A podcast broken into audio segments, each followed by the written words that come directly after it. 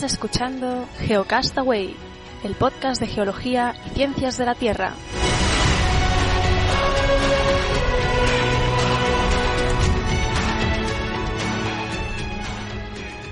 Saludos geonáufragos del mundo, bienvenidos a Geocast semanal, el programa de geología y ciencias de la Tierra en su edición semanal.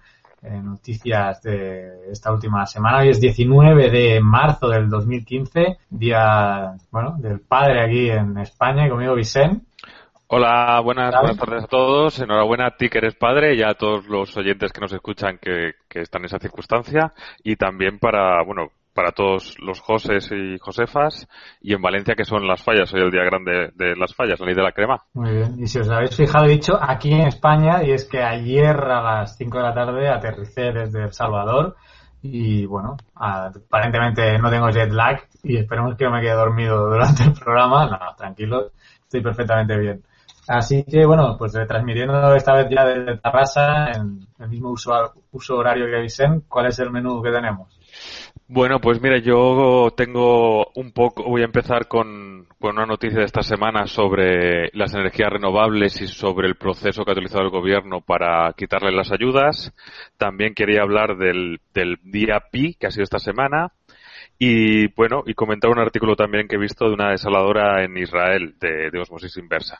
Y por otro lado también, a, para finalizar, si tenemos tiempo, tengo un par de vídeos que si no los colgaré en el Delicious.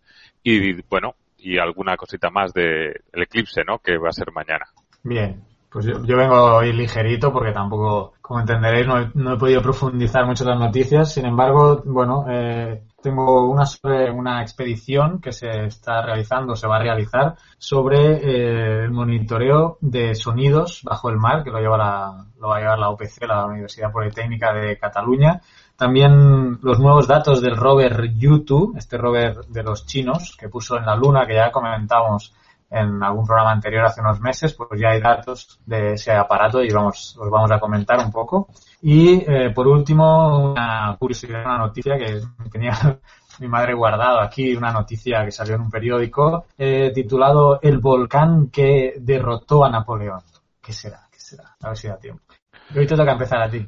Pues nada, empezamos. Empezamos con la noticia que, que, comentaba antes, que si recordáis hemos hablado de esto muchas veces, ¿no? También cuando eh, del tipo de política energética que queremos tener, ¿no? Si invertimos más en, en las tradicionales o en renovables y cómo bueno, tengo aquí la fecha, el, el pasado 20 de junio del, 2000, del 2014 se publicó en el BOE, eh, aquí en España, la ley, la orden ministerial que, bueno, que, le, que quitaba o recortaba todas las ayudas que, o una gran cantidad de ayudas a las tecnologías renovables y un montón de cosas que lo hemos comentado varias veces.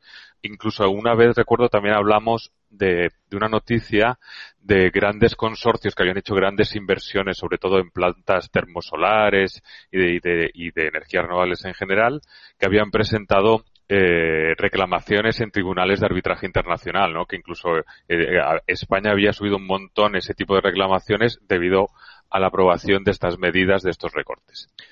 Pues bien, eh, ha salido esta semana a la luz porque obviamente después de presentar, de, de, de publicar esta orden, el gobierno español en el Congreso de los Diputados por parte de una diputada de izquierda plural, pero vamos, por parte de los diputados, se pidió y se solicitó al, eh, al, al ministro que presentara los informes, ¿no? Que digamos justificaban eh, esa decisión. Es, es, esa decisión, ¿no? Eh, pues entonces se ve que la, la, la, historia un poco es que en, a, a, desde el principio de la legislatura el industria ya empezó a buscar consultoras y empezó a ver eh, si se podía recortar o no se podía recortar. Querían haberlo hecho en el 2014, o sea, querían haberlo hecho a, a, al final de 2013, al principio de 2014 y ya se esperaron hasta junio. ¿Y cuál ha sido la sorpresa? Que obviamente muchas de, de las patronales de las energías renovables presentaron una demanda y el juez uh, le ha pedido al, mini, al, ministerio que le entregara esos informes por orden judicial.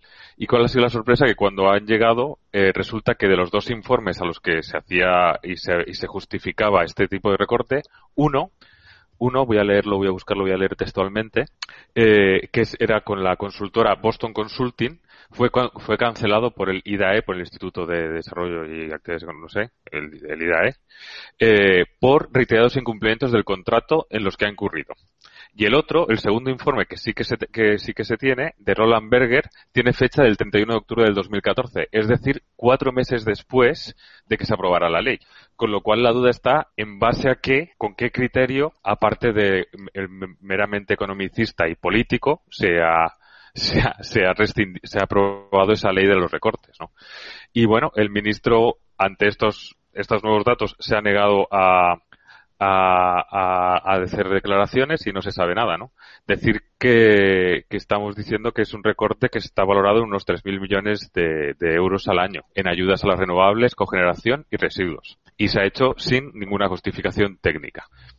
Así que nada, esto es lo que. esta es la ¿Hay algún siguiente paso ahí? O bueno, está en el tribunal es que esta noticia es de, creo que fue del jueves o del viernes de la semana pasada y, y ahora pues a saber lo que dirá el tribunal y lo que el ministro de Industria, que yo sepa, no se ha pronunciado y se ha escaqueado por otro lado y no, no ha dicho nada.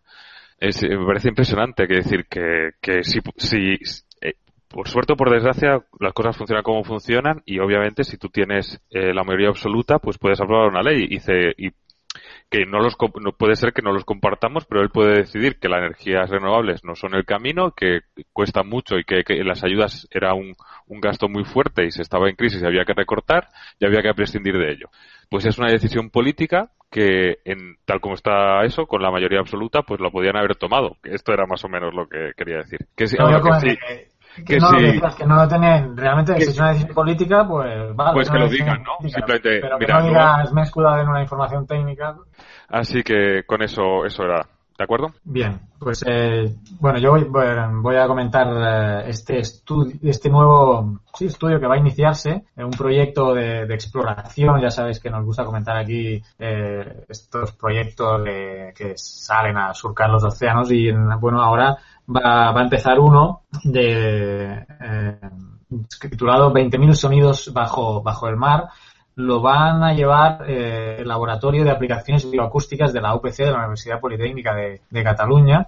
Y bueno, en, un consorcio también con, con una fundación, la Fundación Pacífico, eh, que creo que está radicada en, en, Suiza. Esto se enmarca dentro de un proyecto que se llama The Ocean Mapping Expedition y bueno, es interesante, van a usar eh, un antiguo buque de la Armada Alemana que, se construyó en 1941 y bueno, lo han como modificado, ahora es, es un velero.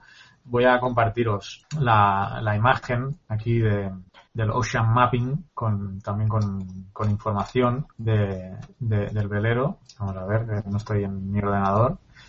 Aquí, eh, me confirmas que, bueno, hay un vídeo de YouTube sobre la, la expedición, os lo dejo para los que nos estéis viendo en YouTube, no lo hemos dicho, pero bueno, estamos retransmitiendo en YouTube y como siempre formato, formato podcast. Eh, pues esto, eh, este, este buque o este velero va a llevar un sistema de, hidrófonos que detectará y clasificará eh, automáticamente todos los sonidos humanos o naturales ¿no? que se encuentren en esta vuelta al mundo que, durará unos cuatro años. Y también es interesante porque el sistema va a, a enviar en tiempo real estos sonidos y juntamente con las imágenes que, van a ir eh, pues también captando las cámaras submarinas que estén en, el velero, eh, se enviarán en tiempo real a la sede en la, en la UPC, en la sede eh, de la Universidad Politécnica, a este laboratorio de aplicaciones bioacústicas que está en Villanova y La True, si no recuerdo mal, la sede, y se, se, actualizarán en tiempo real a medida que se vayan tomando y serán de acceso público. O sea, va a haber una página web que yo creo que todavía no está activa porque eh, todavía no, ha zapado este velero, va a salir en, unos pocos meses. Y, bueno, me parece interesante, ¿no? adicionalmente a esta captación de, sonidos, también se van a ir haciendo muestreos de agua para ver la calidad ah, y la contaminación eh, en tema de plásticos que, que, existe, ¿no? Ah, ya habéis visto el, el vídeo. Hay algunas declaraciones que me gustaría eh, leer de, los componentes eh, de, la expedición. mencionan que se analizará el flujo continuo de datos acústicos para comprender los desafíos a los que se enfrentan hoy los océanos y ayudará a la comunidad científica, así como a las autoridades públicas, para promover prácticas más responsables. Se intentan ver que, pues eso, cómo, cómo está afectando también todo el tema de la fauna marina, toda la contaminación y todo, toda la actividad humana que, que pues que se está generando y que ya sabemos que al final el océano es el, el vertedero ¿no? del, del, mundo. Así que bueno, eh, el proyecto estudiará particularmente el impacto en los cetáceos, ya que estos animales dependen mucho de los sonidos para comunicarse, cazar en grupo, relacionarse o delimitar sus territorios. Entonces, eh, ese es el, el enfoque ¿no? que, que, se le va a dar a, a, a este estudio. Me parece interesante cuando sepamos la yo creo que tenía activado tu... No sé si la gente ha visto. Sí, sí, se ha visto, se ha visto, se ha visto. ¿Tú lo estabas yo, viendo? estaba, yo estaba viendo, sí. Vale, vale. Tenía, no sé si tenía activado tu, tu cámara y solo se ha visto a ti. Bueno, ya lo veremos cuando esté ya colgado en YouTube. Y nada, esa era la, expedición. Eh, además, pues eso, que se va a centralizar aquí en la, en la Universidad Politécnica de, en, Catalu eh, en Cataluña y, y, que se va a poder seguir online y, y, en directo todos los datos que vayan recogiendo y retransmitiendo. Ya nos enteraremos de la fecha exacta que, que zarpen uh, y, y, ya lo informaremos. Ahora, aquí, así, mira, el próximo 12 de abril, ¿eh? este Flor de Pasión, que así se llama así se llama el velero, Flor de, bueno, no voy a hacer el ridículo hablando francés porque no tengo idea, Flor de Passion, seguro que no se dice así. No, seguro que no. Pondríamos en el fuego que no. Flor de pasión, entiendo yo, aunque no soy francés, pero supongo que es eso, flor. Aunque flor puede ser aroma de pasión. Bueno, quien sepa francés que me, que me diga ahora cómo se dice. No me meto en más berenjenales de esta noticia aquí y te, te paso el testigo. Pues nada, yo voy a continuar con una, con, con bueno, una, un poco de divulgación de la NASA también, pero bueno, que ha salido en varios medios y hay diferentes actividades. El pasado sábado, sí, creo que fue el sábado, fue el, el día Pi. Carles, ¿tú sabes por qué fue el día Pi? ¿Sabes por qué fue el, ¿sabes por qué fue el día Pi, Carles, el sábado? Sí, yo sí lo sé. ¿Por qué? Porque es, fue el día 13, ¿no? El no. sábado fue. No, no, no, no, es que tienes que pensar como en la, no, no, la nomenclatura anglosajona de los que ponen ah, primero, primero los meses. Mes es, vale. 3, 14, 15. 3, 14, 15. 3, el, el, día es el 14, que es lo ellos ponen el primero el mes, luego el día, y luego el año el 15.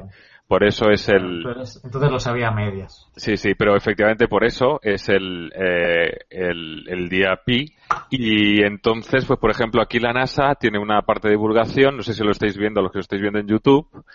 Y, por ejemplo, ¿qué es lo que ha hecho? Ha puesto unos problemas sencillitos en los que tienen que ver relación eh, la NASA. Yo tengo aquí abierto, por ejemplo, es, es más que nada cosas sencillas para gente muy, muy, muy simples, ¿no? Entonces, el, problem, el problema, por ejemplo, este primero, es la, el, el robot eh, Opportunity de la, ¿no? Que está en Mars, en Marte, eh, Resulta que, aunque estaba previsto para tres meses, y creo que lleva 11 años, con lo cual dicen que ya están contentos, y que el récord de, de, de, de, que un robot en el espacio o una cosa así es de 39 kilómetros. Y resulta que después de tanto tiempo allí va a batirlo y va a llegar, o lo ha batido ya, y está a punto de llegar a cubrir eh, la distancia de una maratón, es decir, 42,195 kilómetros. Entonces hacen una pregunta utilizando lo pi, ¿no? Que es eh, eh, cuántas veces han rodado las ruedas, ¿no? Entonces, pues por ejemplo aquí también están, están las respuestas, digamos, también, ¿no? Que decir, obviamente hacen el pi, son, son cálculos muy sencillitos y eso, y hay pues diferentes, dif podéis ver, ¿no? Diferentes por hacer las fotos que de, con, bueno, con un satélite alrededor, hay, bueno, diferentes cuatro problemitas con sus soluciones que los podéis ver ahí, simplemente. Ahí lo hemos dejado también en el, en el Delicious para que lo podáis, para que lo podáis ver. Así que nada, simplemente esto. Hoy vamos rapidito, yo creo. Sigue. Por cierto que también creo que es el año Darwin, no lo, hasta ahora no lo habíamos mencionado, pero bueno, año, año Darwin, lo mencionamos ahora. Para los que estén más interesados con lo de Darwin, creo que la, la Guardilla, el podcast de la Guardilla 2.0, dedicó todo el mes pasado a, a, Darwin, entrevistando a varias personas, así que os remitimos a la Guardilla, el podcast La Guardilla.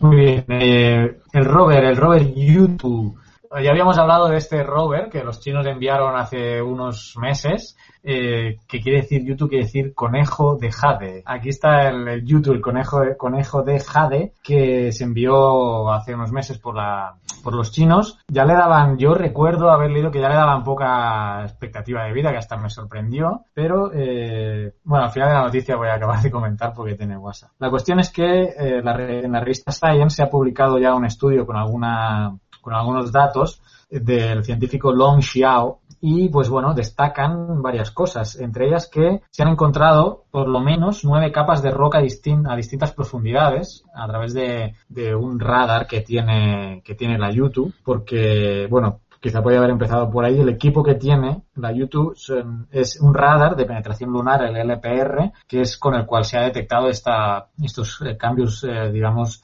litológicos que han podido definir nueve capas de roca distintas. Eh, también tiene un espectrómetro visible infrarrojo, el espectrómetro de rayos X y unas cámaras de, alta resolución. Bien, pues a través de, bueno, de, sobre todo del análisis radar, eh, han podido establecer estas diferentes eh, capas, estableciendo varias conclusiones. Una es que ha, habido una actividad geológica volcánica en la Luna, ¿no? una, una, una actividad geológica tardía, geológicamente hablando. Y por otro lado, y esto me parece casi más interesante, es que en la llanura volcánica, donde está, donde está este rover, no solo hay coladas de lava, sino también material piroclástico que sería producto pues de, una, de una erupción, ¿no? Cuando hay una erupción volcánica hay varios productos que pueden salir, ceniza, lava también, eh, bloques mucho más grandes, ¿no? Y una, toda una eh, gradación en tipos de material mm, que luego al sedimentarse pues eh, evidencian una, estratigrafía y una, una estratificación de la, de la al depositarse los productos, ¿no? Y el tema de los piroclastos, pues es obvio que tiene que haber venido de una erupción volcánica, cosa que, pues bueno, es un dato que aporta este análisis del, rover. Os voy a poner ahora otra imagen sobre cómo ha sido la, trayectoria que ha seguido eh, este rover, que llegó, alunizó el 15 de diciembre del 2013 y eh, se ha movido en, varias fases a lo largo de, eh, de, la superficie lunar. el problema aquí es que mm, ha dejado de funcionar. Esto es donde quería mencionar al principio porque ha tenido problemas mecánicos y se da por terminada su misión, por lo que he leído. Sin embargo, tienen ya suficientes datos recopilados para poder, eh, poder seguir trabajando y sacaros un segundo, un segundo paper o un segundo estudio. Como decía, este primero se basa en el, en el radar de penetración lunar, a través del cual pues, han podido ver un poco la, la, lo que está por debajo de la superficie lunar y también eh, el tema de las imágenes de alta resolución. Entonces, para el siguiente paper quedaría el análisis del espectrómetro visible infrarrojo y el espectrómetro de, rayos de rayos X mm, y que bueno esperamos a ver qué, nos depara. Así que bueno estos son ya nuevos ya, que habíamos hablado en el pasado ¿no? de que los chinos le habían enviado este rover que por cierto es el primer aparato que se pone en en la Luna después de que los rusos lo hicieran desde el 1976. Creo que no había habido otra sonda, eh, bueno, otra sonda, sí, otro rover o un aparato de investigación de, este, de estas características situado sobre, sobre la Luna. ¿no? Esto se envió a través del proyecto de, la misión Chang 3 de los chinos, que además del YouTube tenía también otro módulo de aterrizaje que ha quedado fijo ahí y que, bueno, como los chinos quieren llegar y eh, ya habíamos hablado del, tema de exploración o explotación minera, ¿no? Y, creo que los chinos están bien encaminados en intentar eh, explotar la luna en temas eh, de minerales y, el, y el IO3. Así que bueno, hasta ahí la, noticia del, del conejo de Hat. Pues nada, continúo yo con una noticia sobre sobre una desaladora en Israel. Es una desaladora que se terminó en el 2013, pero que ahora acaba de ser un artículo en el que, hablan de que ya están a pleno rendimiento. Ha costado unos 500 millones, está a unas 10 millas, que son que como 15 y 16 kilómetros al sur de Tel Aviv, y es la más eh, grande y moderna eh, planta desaladora de agua marina del, mundo. Eh, esta planta, únicamente esta planta, ya suministra el 20% del agua que consumen los hogares israelitas. Y bueno, habla también el artículo, habla de que de que en el mundo hay ahora mismo, lo hablamos hace un par de semanas en uno mensual, me parece, 700 millones de personas que no tienen acceso a suficiente agua limpia y que en 10 años se calcula que eso puede llegar a ser que puede llegar a ser 1,8 billones, sabiendo que los americanos el billón es mil, no es un millón de millones, sino supongo que sea 1,800 millones de, de, de personas. Eh, la nueva planta, esta planta que está en, eh, a, pleno, a plena capacidad, produce, produce 627.000 metros cúbicos de agua al día. Y hay que decir que no es la única. En, en Israel, el porcentaje de agua que viene de, desaladoras es el 40% y se espera que para el 2016 llegue al, al alcance el 50%. Lo importante de esta planta no es solamente eso, es decir, las, las plantas desaladoras hemos visto que tienen un coste importante de implantación, 500 millones de, dólares, pero las, eh, aparte, eh, el proceso de desalar, que al fin y al cabo lo que hace falta es gastar una gran energía para hacer pasar el agua marina salada por unos polímeros, por unas membranas de polímeros que en el cual puedan separar esa sal del agua dulce, eh, tiene un alto coste energético y por tanto un, alto coste en dinero. Pero esta planta, que se llama, está en Sorek, se llama, eh, es capaz de producir eh, o vende a la autoridad israelí, a la, a la empresa israelí de agua, vende, vende el metro cúbico el metro cúbico por 58 centavos de dólar, es decir, un precio súper competitivo. Con lo cual, el, coste de instalación sí que es alto, pero el coste diario de producción es, es bastante asumible.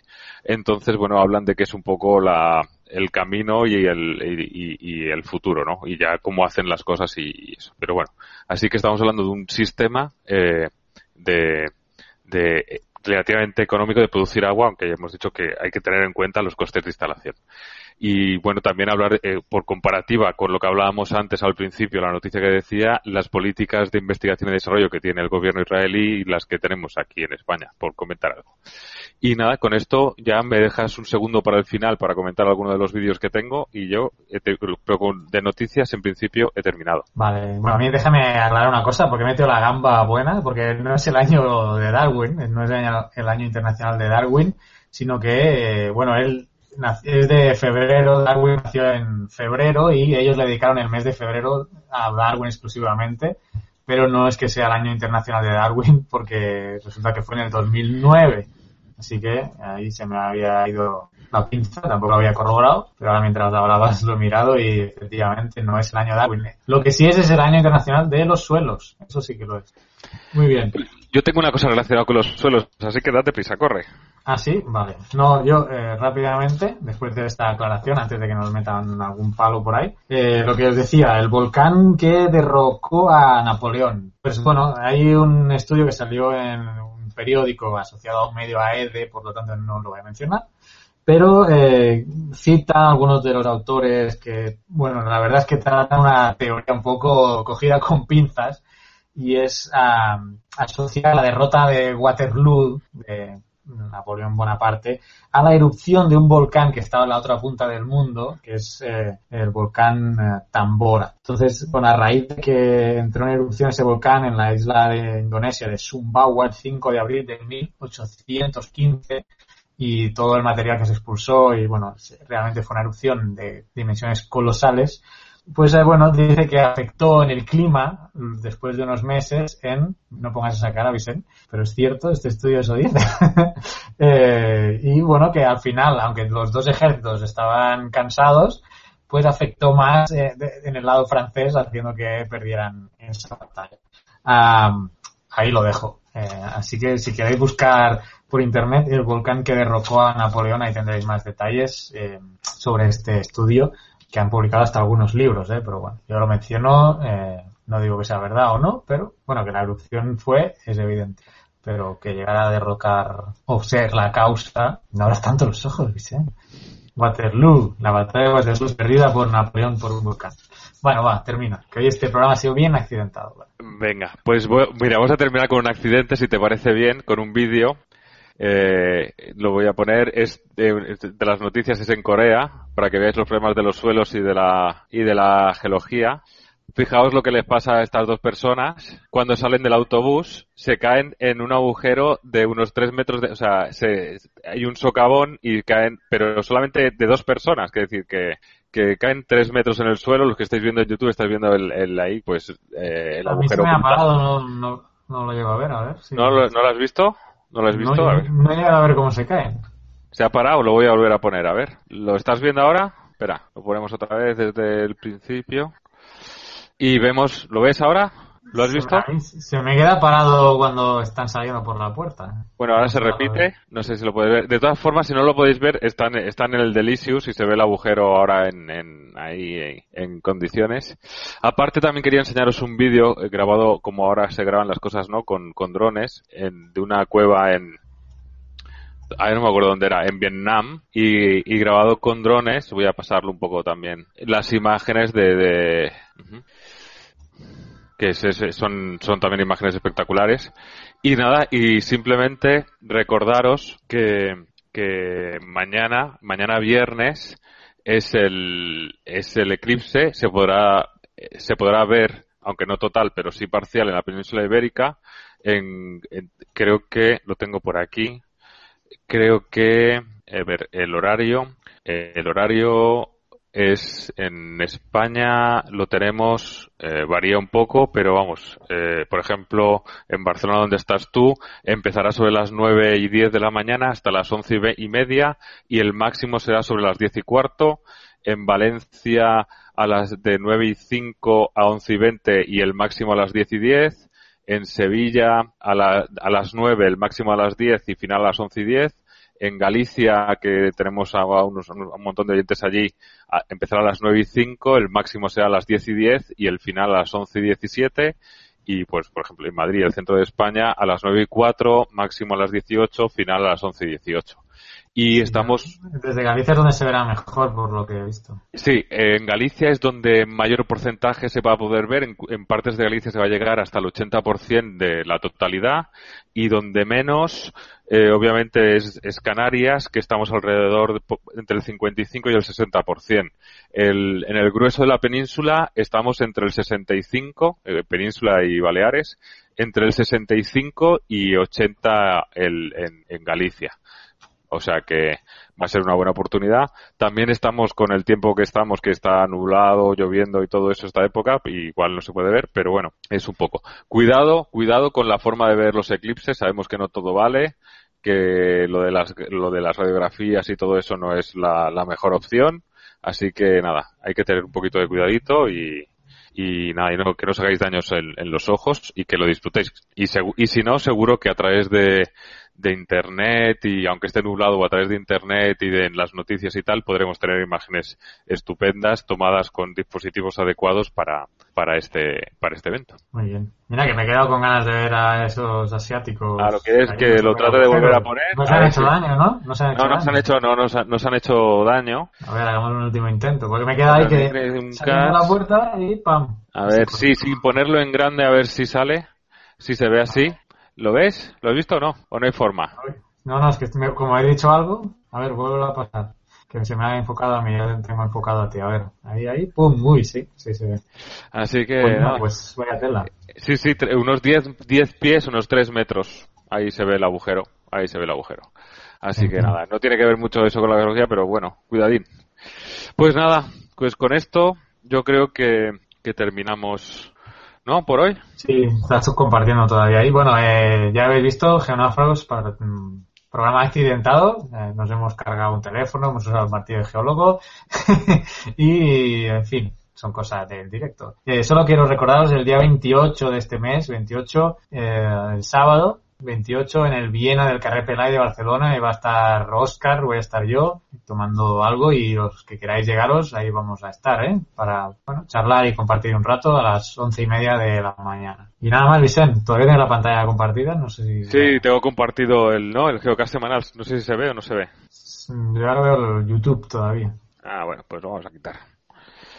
Pero bueno, que pues nada, chicos, un semana que viene mensual, ¿no? Semana que viene, eh, sí, ya mensual. Muy bien, pues nada, hasta la próxima.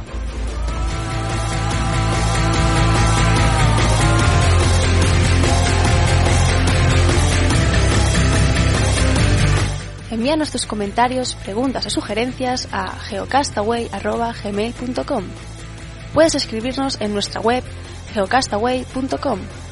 Búscanos en Facebook y en Twitter. Y escúchanos también a través de iTunes, Evox o Miro.